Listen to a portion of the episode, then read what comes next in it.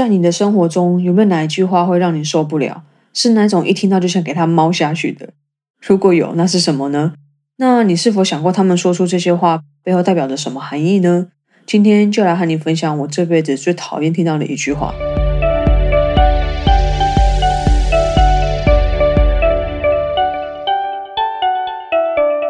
嘿，欢迎收听非我不可，非我不可。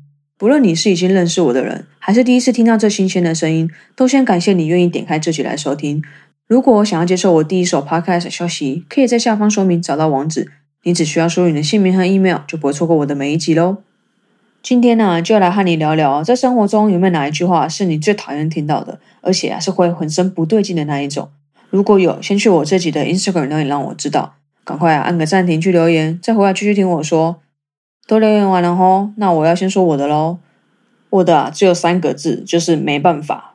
尤其啊是我在询问对方解决方法的时候，他不加思索的直接脱口而出，这一定会让我超级不爽。不过啊，我后来有思考一下，说为什么他们会有这种反应？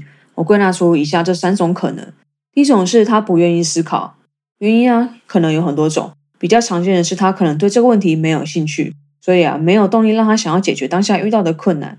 又或是对他来说，这不是什么重要的事情，也不一定需要他着手来处理，所以啊，他根本就不愿意花这个时间想办法。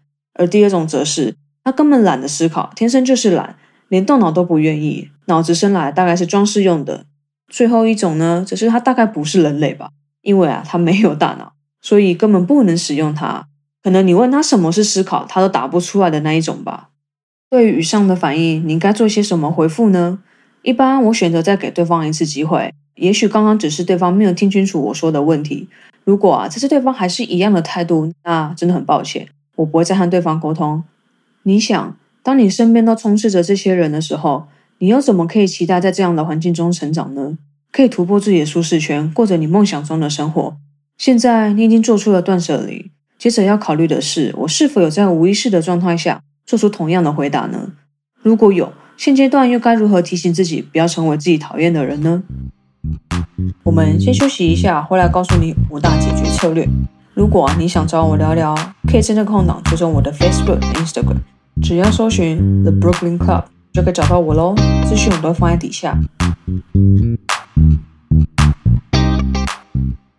休息前讲到该如何避免成为自己都讨厌的人呢？答案呢其实很简单。以下提供五大步骤，让你摆脱不可能的世界。哇，That sounds amazing. I'm not just kidding.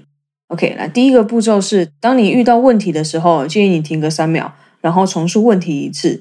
接着呢，第二步骤，当你消化了问题后，也确实了解真正的问题点是什么。现在啊，你可以在脑中快速搜寻，这样的挑战是否似曾相识？再来，步骤三，如果你是有经验的，那就依照过往的经历去解决。假设啊是没有经历过的。你可以回答说：“我啊，目前没有合适的答案，但是呢，我会去找出最佳的解决方案，然后再告诉你。那是因为啊，透过搜寻和学习后，整合出了最佳答案，你才会永远记住。当你的最佳答案通过测试之后，可以将这套解决问题的流程系统化，不用担心下次再遇见同样的问题，你会下意识的说出没办法。